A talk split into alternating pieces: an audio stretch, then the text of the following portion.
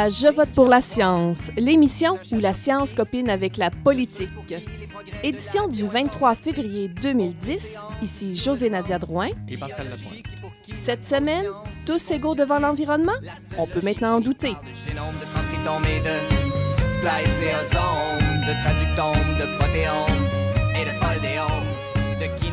D'abord, on commence les actualités cette semaine par une plainte contre l'Ordre des géologues du Québec. Qu'est-ce qu'ils ont fait? Parce que la géologie, les roches, les millions d'années, là, c'est pas vraiment la science qu'on imagine là, au milieu d'une controverse politique, Pascal. Non, c'est relié à cette possibilité d'ouvrir une mine d'uranium à cette île, tu te souviens? Mhm. Cette histoire est une belle illustration de notre thématique de cette semaine où des problèmes environnementaux vont souvent frapper plus durement des communautés soit plus pauvres, soit plus éloignées. Ouais. La semaine dernière, alors qu'une pétition de 11 000 noms était déposée à l'Assemblée nationale en faveur d'un moratoire sur les mines d'uranium, la coalition pour que le Québec ait meilleure mine C'est un bon nom, hein? c'est bien trouvé. Eh bien, elle annonçait son intention de porter plainte à l'Ordre des géologues parce que ses membres ont, à son avis, induit le public en erreur sur les risques réels de l'uranium et donc ils auraient enfreint leur code de déontologie. Ils font référence à un communiqué émis par 22 géologues de l'industrie minière le 17 décembre, dans lequel ceux-ci disaient vouloir rétablir les faits et se disaient indignés de ce qu'ils appelaient, de ce qu'ils appelaient des manipulations de l'opinion publique. Ben, si jamais il doit y avoir un débat là-dessus, euh, ça commence mal. hein? Plutôt mal. En tout cas, on se rappellera que dès l'automne dernier, à cause de la mobilisation dans la région, là, la compagnie minière euh, Terra Venture avait suspendu ses activités et rien n'indique qu'elle allait les reprendre de sitôt. Pour la deuxième nouvelle cette semaine, on reste dans le domaine de la justice environnementale ou de l'injustice environnementale et on se transporte en Inde. En général, quand on associe Inde et environnement dans la même phrase, c'est pour parler de gros problèmes, mais cette fois, c'est plutôt une bonne nouvelle. Le premier ministre indien a annoncé le 5 février qu'un réseau de scientifiques de son pays va contribuer officiellement aux travaux du GIEC, le groupe des Nations Unies sur les changements climatiques. C'est la première fois que des scientifiques sont mandatés par l'Inde pour contribuer au GIEC, bien que certains y aient déjà contribué à titre individuel. Le réseau dont il est question, Réseau indien pour l'évaluation des changements climatiques, a été créé en octobre dernier. Il rassemble 200 scientifiques Mm. provenant de 120 institutions et il se spécialisera dans l'évaluation des impacts des changements climatiques sur les secteurs clés comme l'agriculture, l'eau et la biodiversité. Ben, 200 scientifiques là, indiens travaillant sur le changement climatique, c'est vraiment là, intéressant, hein, d'autant plus qu'on n'entend pas souvent parler de la science qui se fait dans les pays émergents. C'est d'autant plus significatif que cette annonce est survenue à peu près au même moment où quatre pays émergents annonçaient un pacte pour donner élan à la coopération scientifique entre eux et avec d'autres pays en voie de développement. Les ministres de l'Environnement du Brésil, de l'Afrique du Sud, de l'Inde et de la Chine s'étaient réunis pour un sommet à New Delhi en Inde le 24 janvier, au cours duquel ils ont fait cette annonce. Le ministre brésilien en a profité pour qualifier ce pacte de gifle au visage des pays riches, eux qui seraient pourtant, dit-il, en meilleure position pour lancer ce type d'aide. Puis quel type d'aide euh, parle-t-on? Ben, ça, malheureusement, ça reste à définir. Mais deux exemples spatiaux ont été donnés.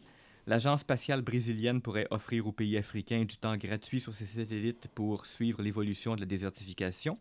Et l'Inde pourrait partager avec ses voisins les données de ses futurs satellites, dont l'un doit être lancé en 2012, avec pour mission de suivre la progression des gaz à effet de serre dans la haute atmosphère. Eh bien, ça sera euh, intéressant à suivre. hein. On va justement parler de l'Inde avec notre premier invité, mais le portrait est beaucoup moins rose. On parle de réfugiés climatiques, c'est-à-dire des populations tout entières qui se sont déplacées à cause des impacts du réchauffement climatique.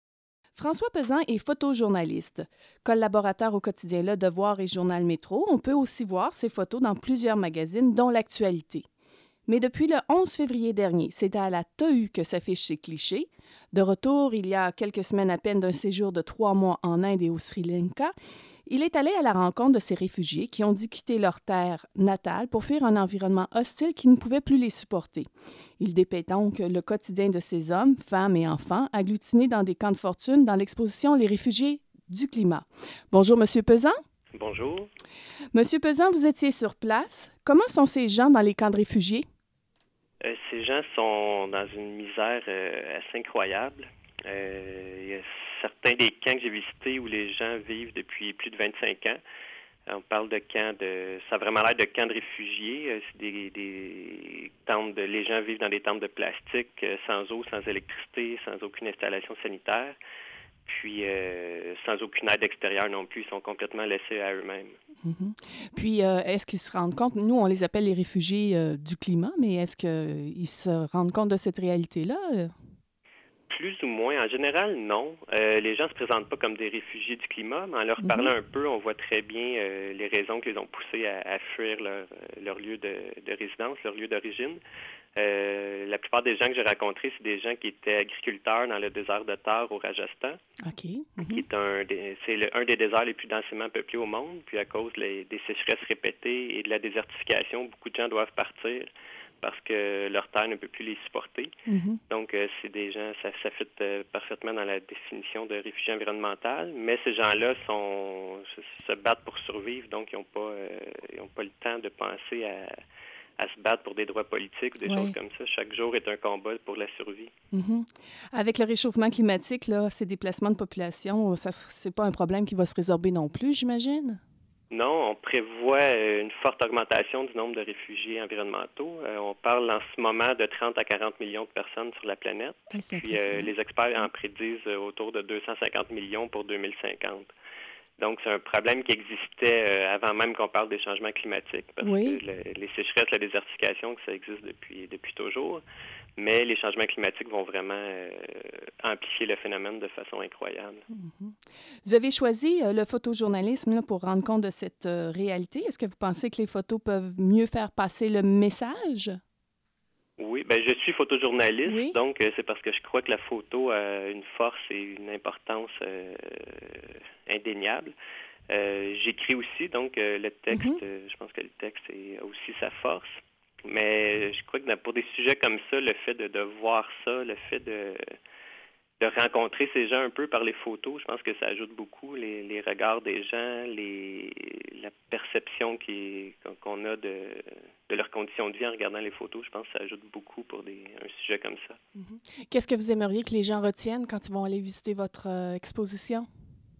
Euh, que les gens retiennent en fait que c'est des gens comme nous qui qui ont pas euh, qui ont pas choisi de partir, c'est des gens qui ont été forcés de quitter leur environnement à cause de, de la dégradation environnementale, Ben oui. puis que c'est un phénomène qui, qui va prendre une ampleur incroyable. J'espère sensibiliser les gens, j'espère que quelques personnes vont s'intéresser à ce phénomène-là dont on on parle pas assez encore vu son ampleur. Puis euh, j'espère aussi que ça va un peu stimuler le débat parce qu'en ce moment, il n'y a pas de reconnaissance officielle, il n'y a pas de Mhm. statut non plus. Euh, donc, si ça peut un peu stimuler le débat puis euh, faire avancer les choses pour ces gens-là, ce serait, serait déjà un très, très grand pas. Mhm. Euh, je lisais que vous aimez ce genre de cause. Vous vous euh, documentez beaucoup avant de partir. Est-ce que vous avez déjà en tête une nouvelle destination? Ben, je suis justement tout de suite en rentrant de l'Inde, euh, je suis rentré la journée du séisme en Haïti, donc je suis Wow. reparti quelques jours après pour Haïti parce que les catastrophes naturelles, c'est une autre cause euh, principale de, qui crée des réfugiés environnementaux. Ben oui. Mhm. Euh, mais j'avais très peu de temps pour y aller. Je voudrais y retourner, donc je prévois y retourner très bientôt. Mhm. Puis euh, ensuite, c'est un sujet sur lequel je veux continuer à travailler à plus long terme. là. Donc, je vais- oui, je vais faire d'autres chapitres dans d'autres endroits sur la planète. Ben, je vous remercie beaucoup, euh, Monsieur Pesant. Alors, je rappelle que l'exposition Les réfugiés du climat est présentée à la TOU tous les jours jusqu'au 25 avril. En plus de participer le 22 mars prochain à une table ronde sur les effets des changements climatiques sur l'immigration et sur la reconnaissance légale des réfugiés environnementaux, Monsieur Pesant offre des visites commentées de l'exposition les 27 et 31 mars. Pour plus de détails, de toute façon, on place un lien vers la TOU sur notre site. Merci beaucoup, Monsieur Pesant. Merci, au revoir. Euh, ces déplacements de population ne sont qu'une partie du problème de l'injustice environnementale. Marise Murphy, notre journaliste, fera le tour de la question avec son invité après la pause. Mais tout juste avant, on écoute la pièce Flood du groupe Jars of Clay, parce que si de nombreuses personnes fuient leur terre natale en raison de la désertification, ben, d'autres la fuient en raison d'inondations.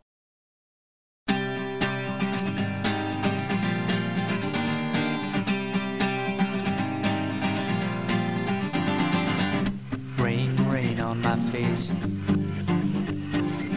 Hasn't stopped raining for days. My world is a flood. But slowly I become one with the mud. But if I can't swim after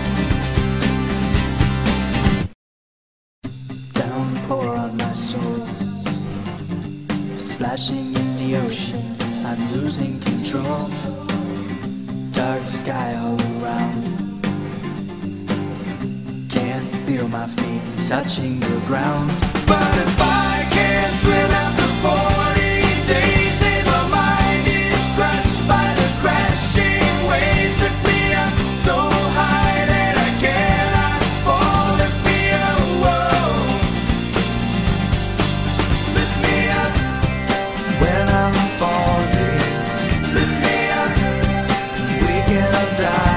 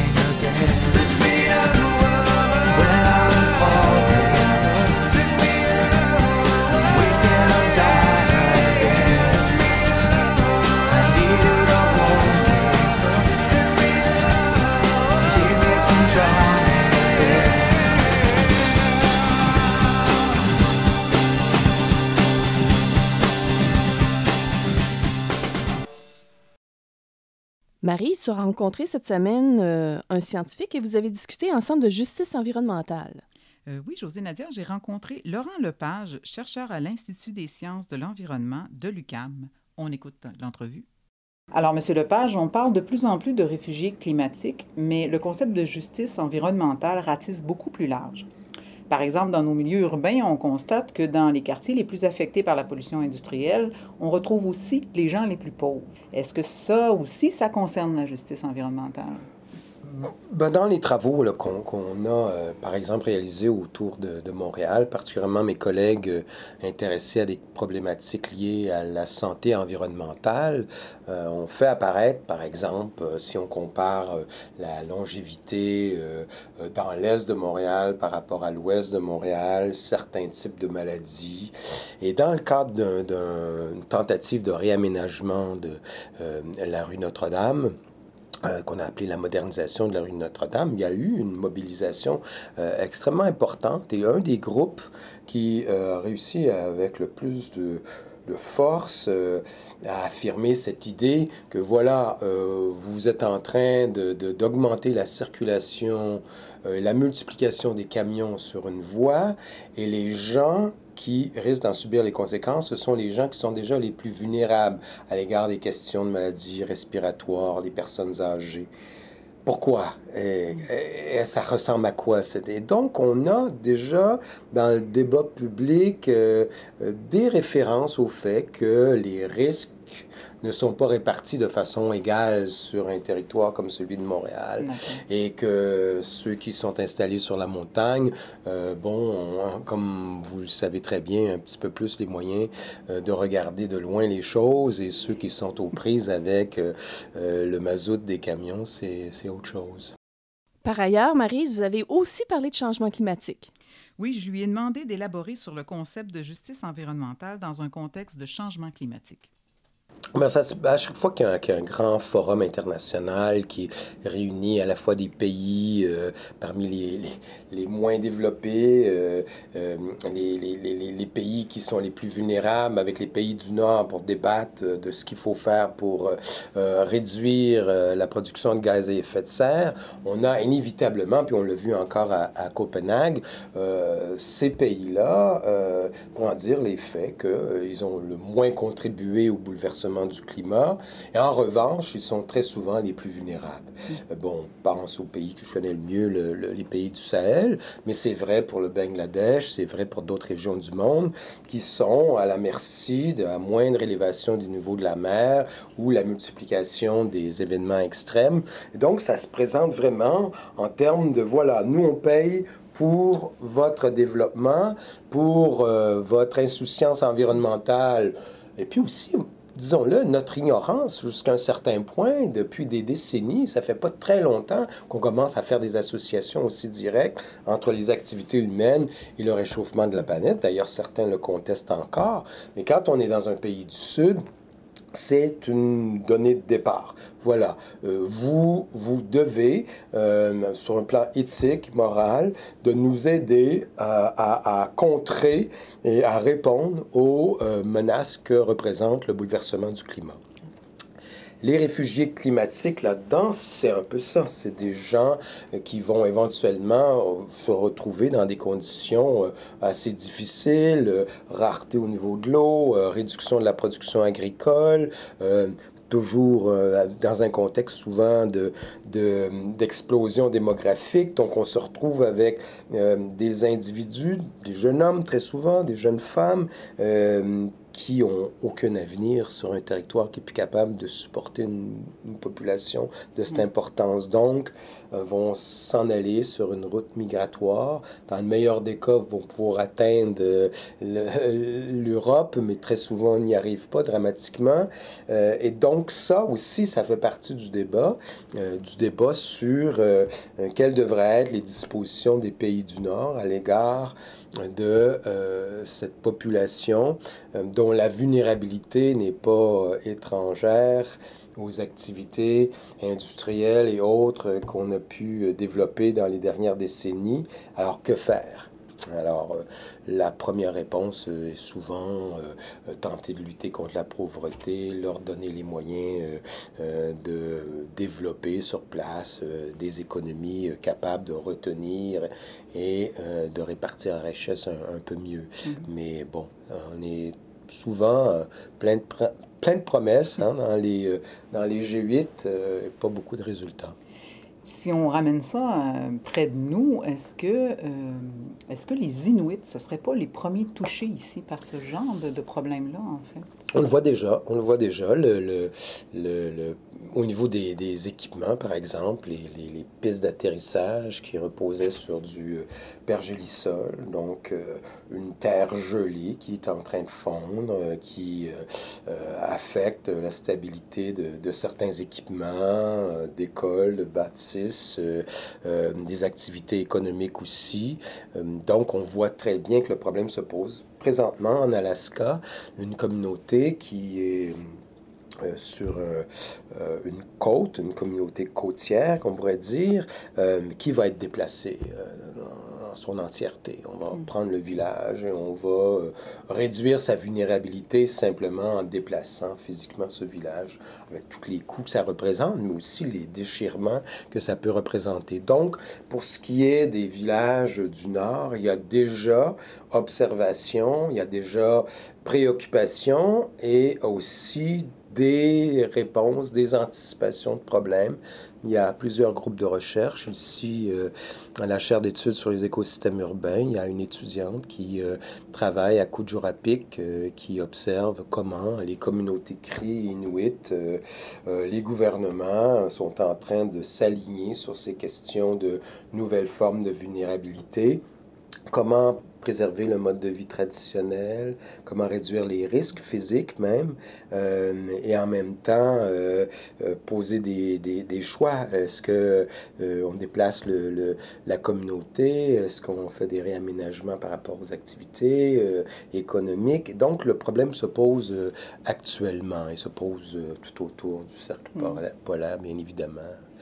Si on revient à vos travaux, vous avez mentionné tantôt que vous étiez euh, surtout intéressé à la question du Sahel, en fait. Mhm. Euh, vous, donc, vous étudiez l'impact des changements climatiques sur ces populations-là. Il y a peu de chercheurs québécois qui s'y intéressent aussi dans un contexte, disons, qui s'intéressent à cette question-là dans un contexte inter- international. Est-ce que c'est parce que c'est comme loin de nous? euh, Ah, il y a quand même plusieurs chercheurs qui s'intéressent à l'Afrique. Il y a des équipes de recherche à Ok. l'UQAM. Je pense à, une collègue, Bonnie Campbell, qui travaille sur les questions de gouvernance et de développement, euh, mais qui aborde les questions au niveau, par exemple, l'exploitation des, des ressources minières, des exploitations de ressources naturelles.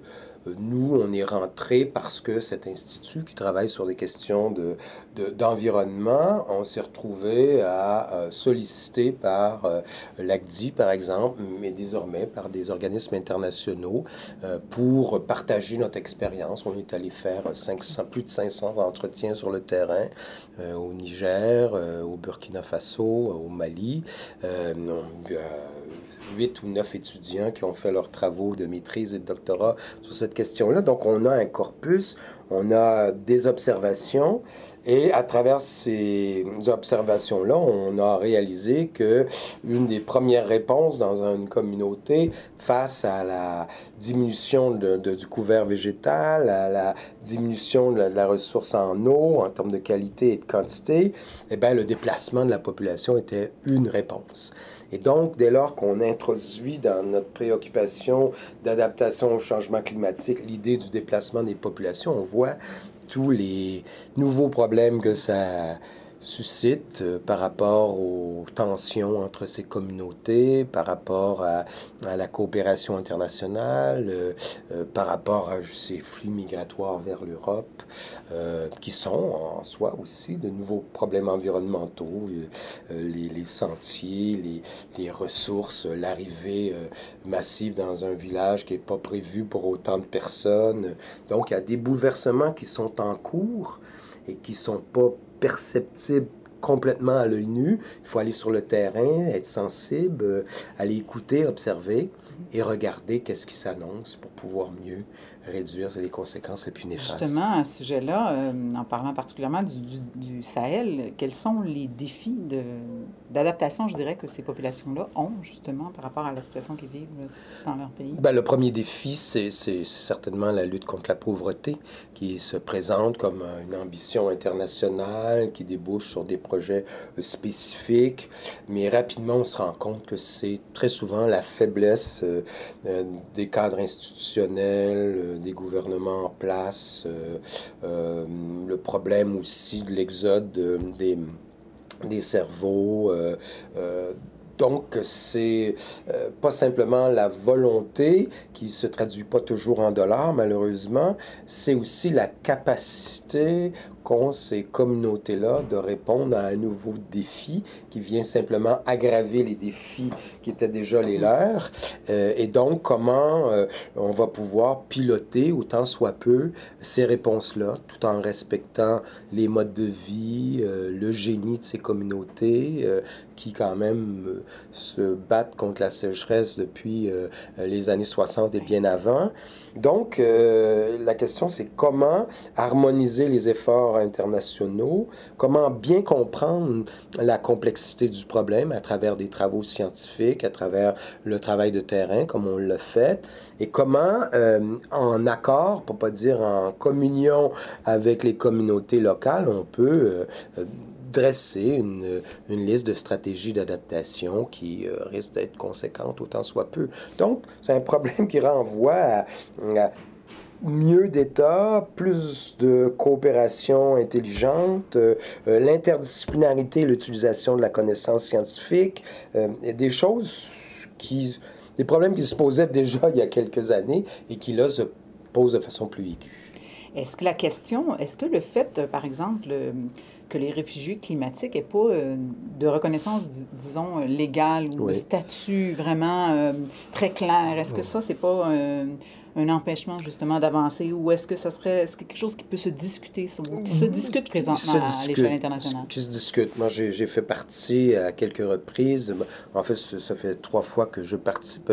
Il y a un institut sur, euh, qui porte sur l'environnement et la vulnérabilité une- à l'Université des Nations Unies à Bonn, où se retrouve le siège de la Convention, le secrétariat de la Convention euh, sur les changements climatiques. Euh, il y a des réunions qui euh, se font, s'organisent avec l'Organisation internationale pour la migration qui est à Genève. Et le débat a été très rapidement sur le statut. L'Organisation internationale de la migration, euh, c'est 127 pays qui, autour de, euh, de la question des réfugiés politiques, qui date du début des années 50, qui la mettent en œuvre, qui la protègent, mais qui sont sur place, d'ailleurs, qui sont en Haïti. À chaque fois qu'il y a un déplacement de population important, ils sont sur place, co- comme la Croix-Rouge d'ailleurs, pour faciliter ces déplacements-là, pour venir en aide. Et euh, là, on parle plutôt en termes de, euh, de migrants environnementaux. Pourquoi? Parce qu'on ne peut pas utiliser le terme réfugié, parce qu'il est encore extrêmement difficile de définir qu'est-ce qu'un réfugié climatique. Est-ce que euh, c'est quelqu'un qui est aux prises concrètement avec un problème de survie? Est-ce que c'est un problème anticipé? Est-ce que c'est vraiment un problème induit par la transformation de l'environnement? Ça risque d'être ça en même temps qu'un réfugié euh, économique. Euh, Il y a possiblement des bonnes motivations par rapport à la sécurité et les questions politiques aussi. Donc, le concept est beaucoup plus difficile à mettre en œuvre, à clarifier que dans le cas du réfugié politique. Et c'est pour ça que même dans les débats à Copenhague, on, on parle plutôt de migrants environnementaux pour le moment, euh, parce qu'on ne veut pas mettre euh, bon, le doigt euh, euh, dans, dans cet engrenage. Je pense que beaucoup de pays qui sont réticents à faire ça, parce que, bon, vous devinez qu'est-ce que ça pourrait vouloir dire.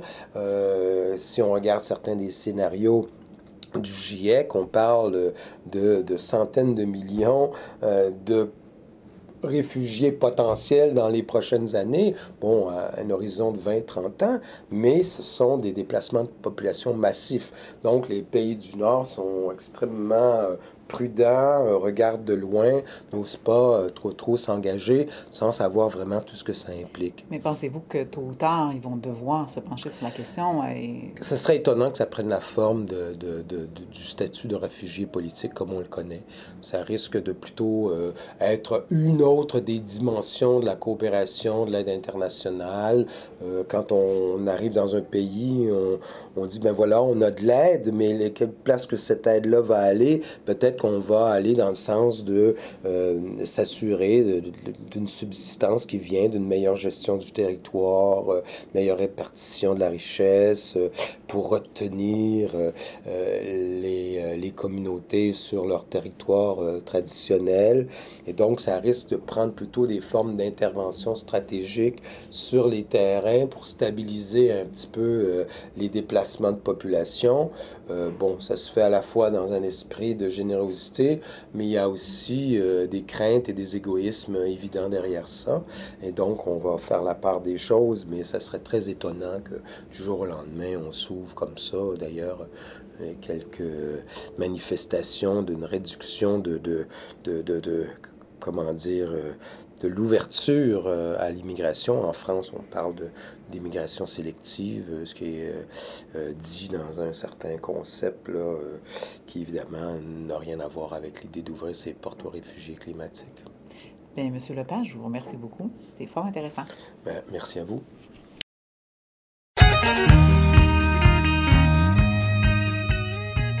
C'est tout pour cette semaine. Pour plus d'informations ou pour les liens mentionnés dans cette émission, visitez jevotepourlascience.blogspot.com. Je vote pour la science est une production de l'agence Science Presse. Au micro, José Nadia Drouin et Pascal Lapointe. À la régie, Julien Molina. On remercie nos invités François Pesan et Laurent Lepage, notre journaliste Marie Murphy et le groupe rock Erne Galin pour la musique thème. À la semaine prochaine de traductome, de protéome et de foldéome, de quinome, de protéasome, mais pas du glaucome de Guillaume, de signalosome vers les lysosomes, ah, et puis.